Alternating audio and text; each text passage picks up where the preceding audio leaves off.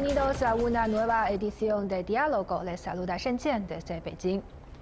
Cada año en la Asamblea Popular Nacional y la Conferencia Consultiva Política del Pueblo Chino se discuten temas estrechamente relacionados con el desarrollo del país y el bienestar del pueblo. Además, estas dos sesiones también son una ventana para que el mundo conozca China. Para profundizar sobre los temas más comentados de las dos sesiones en la comunidad internacional, hoy realizaremos una conexión a distancia con el señor Patricio Giusto, director ejecutivo del Observatorio Sino-Argentino, y el señor Julio Ríos, director del Observatorio de la Política China. Bienvenidos. Eh, muchas gracias por invitarme a participar en este programa. En primer lugar, quería preguntarles a ambos, ¿cuál creen que es la razón para que las dos sesiones de China han atraído la atención de la comunidad internacional? Bueno, las dos sesiones siempre atraen la atención en, todo el mundo. ¿no? En primer lugar, porque China es hoy un actor clave en la sociedad internacional y por lo tanto eh, es conveniente siempre tener eh, muy presente lo que ocurre en este país para entender para poder entender por dónde puede evolucionar la, la sociedad internacional. ¿no? Creo que no se puede entender el mundo de hoy sin entender lo que pasa en, China y sin estar al día de lo que ocurre en, este país. Por otra parte, las dos sesiones pues, nos ofrecen siempre un mosaico muy relevante de cuál es la, agenda del país, de cuáles son los temas más importantes, cuáles son los objetivos eh, que se fija el, gobierno y por lo tanto en la medida en que China es un actor decisivo en la sociedad internacional, lo que se discute en estas dos sesiones tiene siempre una repercusión que va mucho más allá de las fronteras de, del país. ¿no? Por eso siempre eh, conviene prestar atención a las dos sesiones que se celebran en China. ¿no? Las dos sesiones siempre atraen la atención de la comunidad internacional porque se trata quizás del evento político más importante del año en China. Cuando se reúne la Asamblea Popular y la Conferencia Consultiva Política, se debaten los principales asuntos de interés de la República Popular China, lo político, lo económico, lo social y por supuesto también se debaten cuestiones que tienen que ver con las relaciones de China con el resto del mundo. Así que hoy, en la posición que ocupa China como superpotencia económica, militar y tecnológica global, y lo importante que ya es China para las relaciones y para el futuro de tantos países del mundo, es lógico que los ojos naturalmente estén posados en lo que pasa en Beijing en estos días tan importantes y con todos los asuntos tan relevantes que se discuten, en esto que es uno de los principales mecanismos que tiene la democracia china justamente para debatir y para definir las políticas para los próximos años en la República Popular China. El 5 de marzo, el primer ministro chino Li Keqiang dio a conocer el informe sobre la labor del gobierno presentado durante la apertura de la quinta sesión de la decimotercera Asamblea Popular Nacional de China. Antes de empezar otros temas, conozcamos un poco sobre este informe en el siguiente video.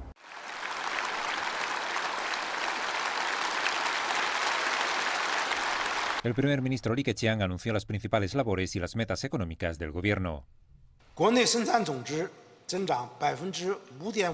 Crecimiento del PIB de alrededor de 5,5%, cerca de 11 millones de nuevos puestos de trabajo urbanos, un índice de desempleo urbano en base a encuestas de no más del 5,5%, aumento del IPC de cerca del 3%.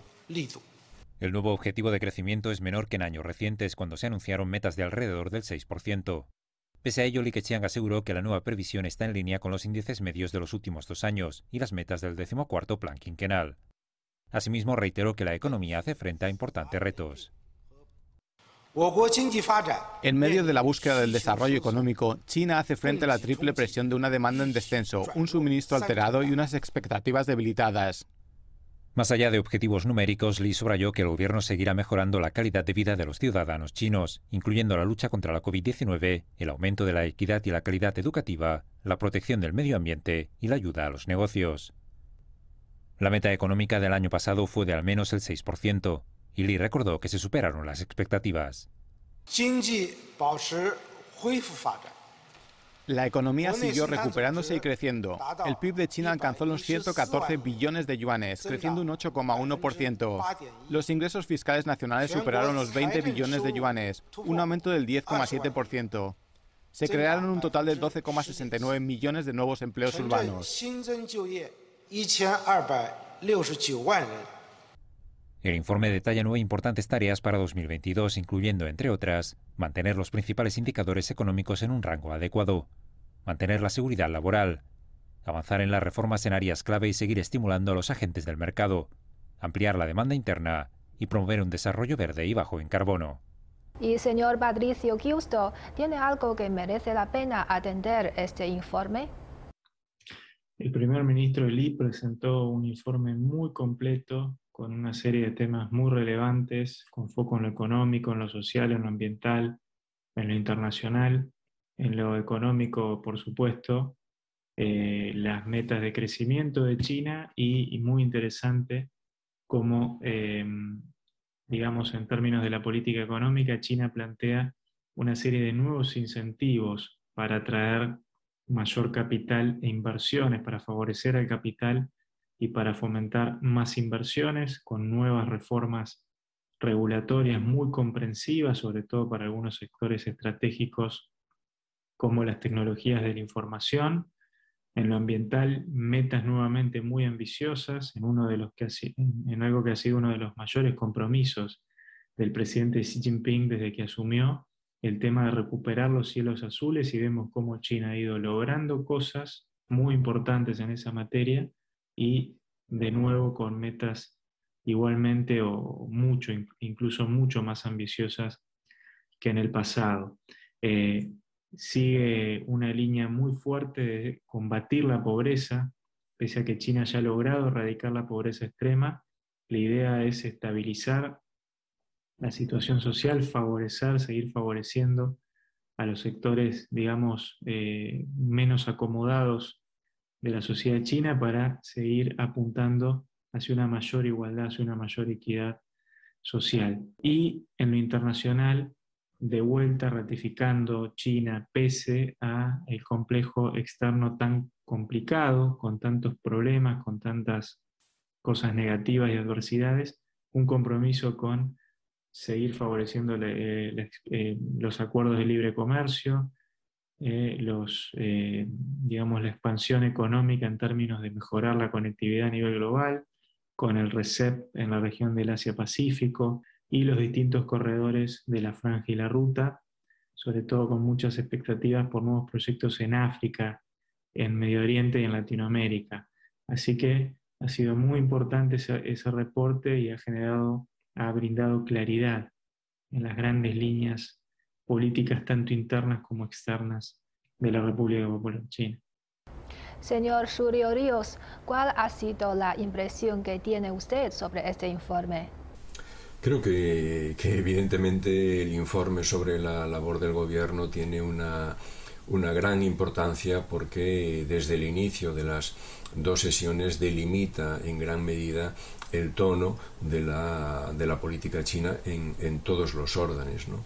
Y en ese sentido el, informe refleja en, en, buena medida el momento presente eh, que vive China, sus dificultades, sus preocupaciones, sus objetivos, sus hipotecas, sus tendencias, y el informe en gran medida es una síntesis muy difícil, muy compleja de esa realidad que vive China en el momento presente, en gran medida marcada aún por los efectos de, de la pandemia y que tanto uh, condiciona aún la adopción de, de soluciones. ¿no? Y en ese sentido el, el, informe sobre la labor del gobierno refleja uh, esa inquietud, pero también esa ambición por eh, lograr alcanzar los objetivos marcados para, para, el año próximo y también para impulsar los objetivos eh, del actual plan quinquenal. Y señor Patricio Giusto, ¿cuáles son los temas más comentados que han observado por parte de los medios extranjeros? Los temas más importantes que se han abordado en estas dos sesiones han tenido fuerte foco en lo económico y en lo sanitario. Por un lado, la definición de las metas económicas de crecimiento de China y las metas fiscales, financieras, etcétera, de los distintos ámbitos de la política económica de China, que eso genera, por supuesto, mucha expectativa tanto dentro como fuera de China, eh, por el impacto que tiene la economía en las relaciones internacionales. Por otra parte, eh, ha habido importantes discusiones que tienen que ver con el desarrollo tecnológico, con el medio ambiente, las nuevas metas medioambientales para el próximo año y también en materia de relaciones internacionales los grandes proyectos que tiene China para seguir expandiendo sobre todo la cooperación en materia de comercio e inversiones a nivel global y por supuesto también en las finanzas, todas las líneas de financiamiento que hay de China que acompañan esos proyectos. El tema del RECEP para la región eh, asiática, este gran acuerdo comprensivo que está avanzando y por supuesto lo que tiene que ver más hacia el resto del mundo, las distintas rutas, eh, las distintas, los distintos corredores de la nueva ruta de la seda, cómo esos proyectos van a seguir avanzando. Así que han sido eh, debates muy importantes de temas todos muy, muy relevantes. Y señor Surio Ríos, ¿cuáles son sus observaciones al respecto? Bueno, en cuanto a los, a los temas, eh, eh, sin duda lo que más repercusión tiene en, una primera aproximación pues son los, los, grandes, las grandes cifras, ¿no? los objetivos de, crecimiento, de empleo, de, inflación, el, incremento previsto del gasto en defensa, eh, ese cuadro de, las grandes cifras que marcan el rumbo de China para, el próximo año, pues son uno de los elementos que más concita la atención internacional y que más se destaca en, en el exterior. ¿no? Al margen de, esas cuestiones, sin duda eh, también tienen gran relevancia las grandes tendencias que definen la agenda política y de desarrollo de China y que en estas dos sesiones siempre eh, están presentes de una forma u otra. Y aquí eh, creo que tiene especial relevancia todas las cuestiones relativas a la profundización del bienestar social, todo lo que se refiere a la lucha contra la, pobreza, la vitalización eh, rural, eh, pero también todos los temas relacionados con, el medio ambiente, con ah, la innovación como motor del, desarrollo, etcétera, etcétera. Todos los temas que de alguna forma tienen vinculación con, el desarrollo de China, eh, con sus cifras y sus tendencias, creo que determinan en gran medida eh, el sentido del interés internacional por estas dos sesiones. ¿Y cómo ven ustedes el objetivo de crecimiento del PIB de China para 2022? La meta de crecimiento del PIB de China fijada en 5.5% del PBI yo creo que tiene dos cuestiones ahí a destacar. Primero, China nuevamente mostrando el realismo y el pragmatismo y eh, apuntando a metas que son creíbles y con resultados concretos que seguramente se van a ver en el transcurso de este año. Eh, uno puede decir, por supuesto, es un poco menos de las expectativas de crecimiento de las metas de años previos, pero hay que tener lo que ha sido, eh, en cuenta lo que ha sido el impacto tan duro de esta pandemia y sobre todo en algunos sectores de la economía a los que les ha costado más recuperarse. Pero bueno, en segundo lugar, este 5.5 es realmente un número que genera grandes expectativas, sobre todo para ciertos sectores que donde, donde digamos, fueron muy afectados en estos años de la pandemia y se perdió mano de obra. Yo creo que ahora está la oportunidad justamente de que esos sectores rápidamente se recuperen y sobre todo movilizados, impulsados por un consumo doméstico que va de alguna forma a recuperarse, a volver a niveles casi prepandémicos, ¿no? Y por supuesto, para los socios comerciales de China, este 5.5 genera grandes también expectativas de poder aumentar los intercambios comerciales y de alguna forma también acompañar, ser partícipes de ese gran proceso de recuperación que está exhibiendo la economía china pese a las adversidades, pese al complejo momento que atraviesa el mundo. Eh, sí, yo creo que ese objetivo del 5,5% de crecimiento del PIB es un objetivo realista, incluso diría que en gran medida ambicioso teniendo en cuenta las difíciles circunstancias que aún atraviesa la economía internacional.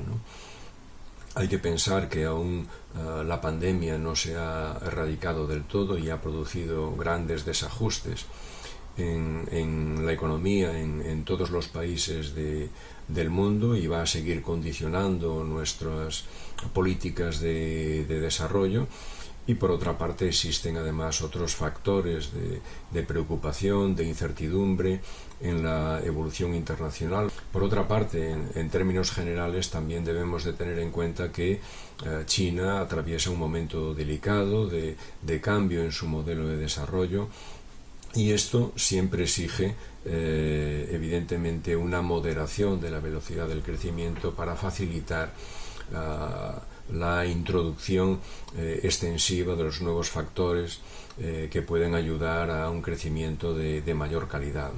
Pero indudablemente es un objetivo que permite, por otra parte, a China seguir avanzando en la consecución de sus objetivos para este decimocuarto plan quinquenal.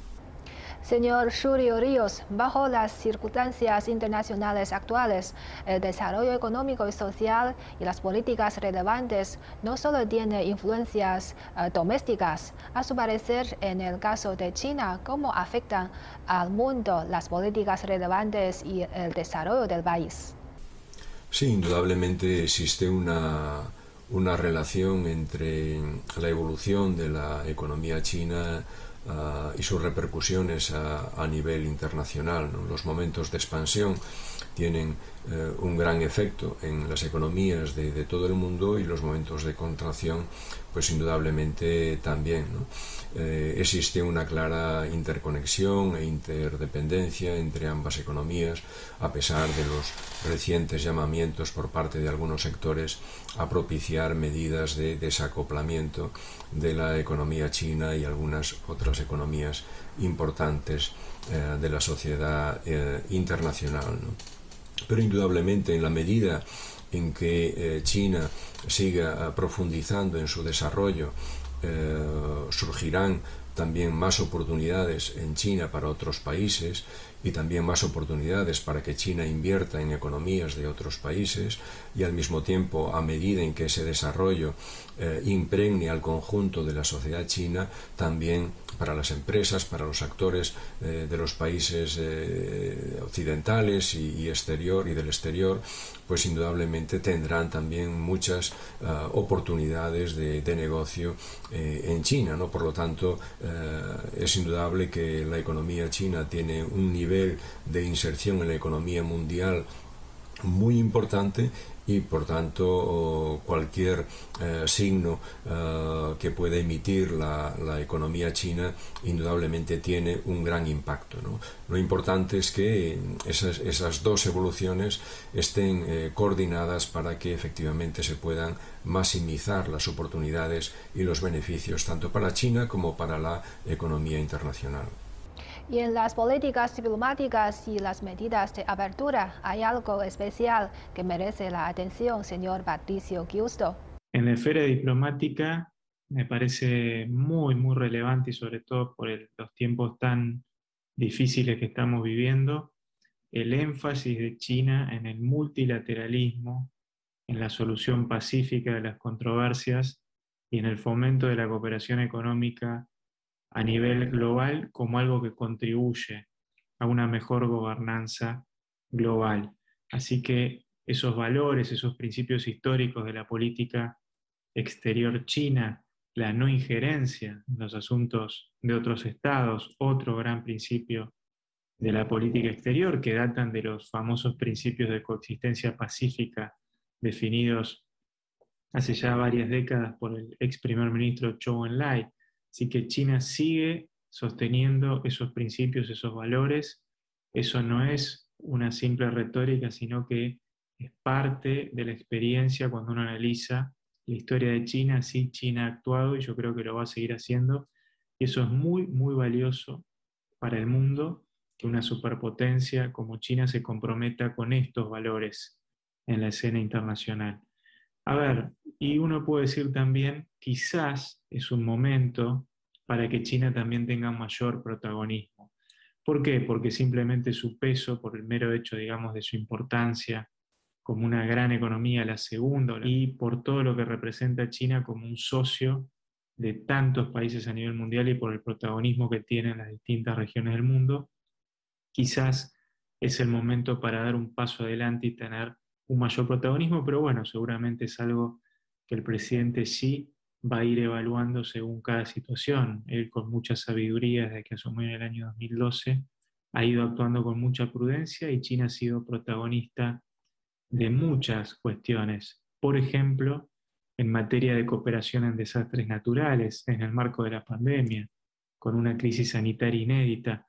Bueno, quizás en política internacional hay un espacio para un mayor protagonismo de China y los países, el concierto internacional de naciones, la mayor parte de los países del mundo están esperando ese mayor protagonismo para contrarrestar algo que ha sido tan nocivo y que seguramente va a seguir teniendo un impacto negativo, que es el unilateralismo y la vía de la imposición y de las presiones. Yo creo que la diplomacia china en eso tiene todavía muchísimo para aportar al mundo cuando justamente más lo necesitamos. En los últimos años, la construcción de los puertos de libre comercio y zonas de libre comercio en China ha tenido frutos notables. Por ejemplo, el panorama integral del puerto de libre comercio de Hainan está mejorando cada día y la nueva área de Lingang en la zona piloto de libre comercio de China también puso en práctica el día 1 de marzo nuevas tarifas y reglas eh, que facilitan más el comercio, las logísticas y la introducción de los expertos internacionales. Además, la gran área de la bahía de Guangdong, Hong Kong, Macao ha ampliado la magnitud de la apertura.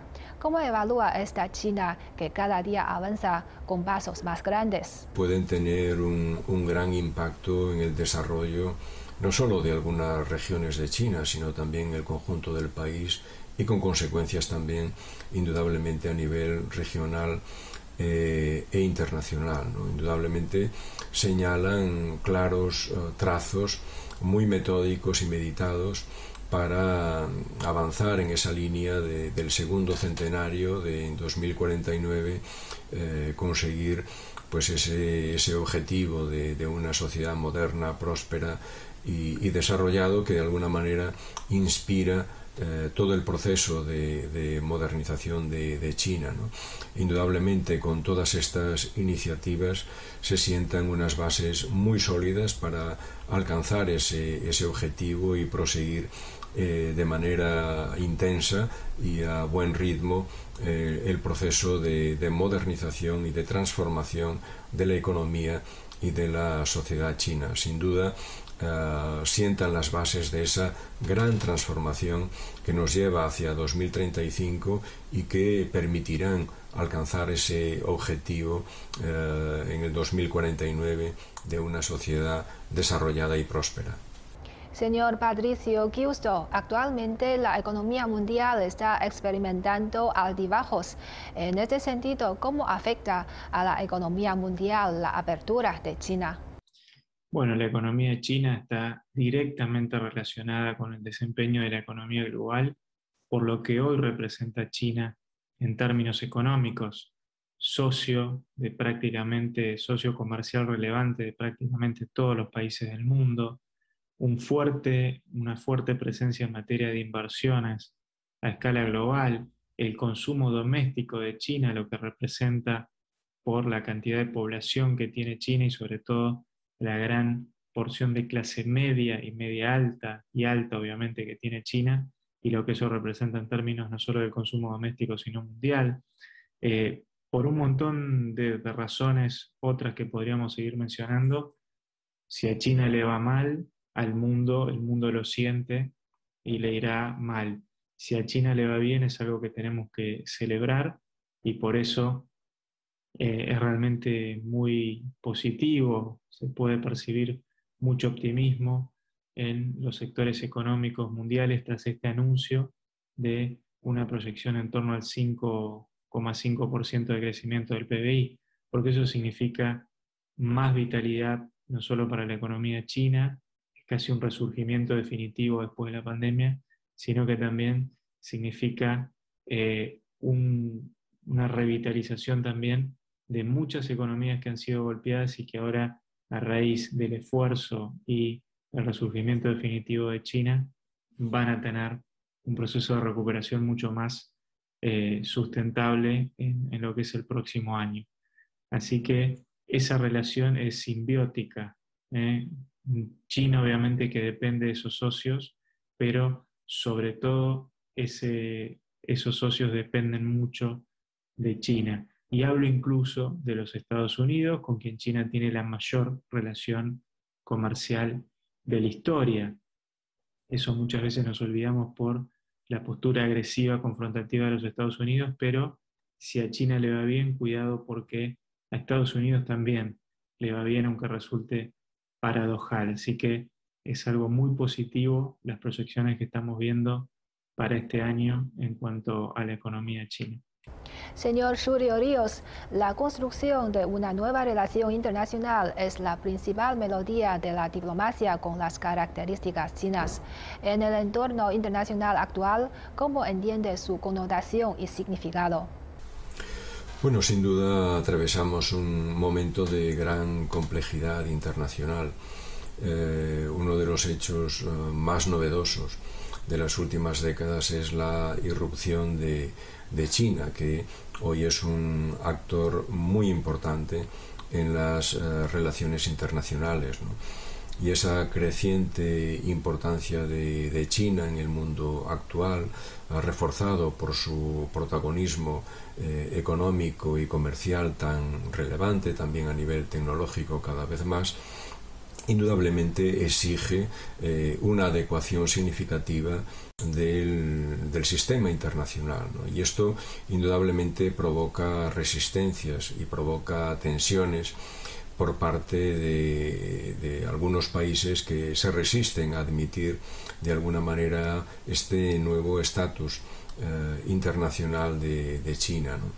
Por lo tanto, es, es uh, un momento de, de, tensión en el que indudablemente eh, China tiene un protagonismo muy destacado, eh, en primer lugar porque es el, gran protagonista de esa gran transformación, pero al mismo tiempo con una gran responsabilidad a la hora de intentar eh, moderar esas tensiones, de apaciguar esas tensiones, eh, procurando que esa gran transformación inevitable del orden internacional eh, se pueda desarrollar en condiciones pacíficas, en condiciones que permitan a las diferentes sociedades, a los diferentes países, reducir riesgos y maximizar las oportunidades que brinda el hecho de que un país de las dimensiones eh, de China eh, pueda desempeñar un papel más activo y mucho más constructivo en eh, la gestión de las relaciones internacionales y en la gestión del el orden global del siglo XXI. Bueno, muchas gracias a nuestros dos invitados por estar tan atentos con el desarrollo de China y ofrecernos sus opiniones. Ha sido un placer. Muchas gracias por invitarme a participar en este programa de diálogo.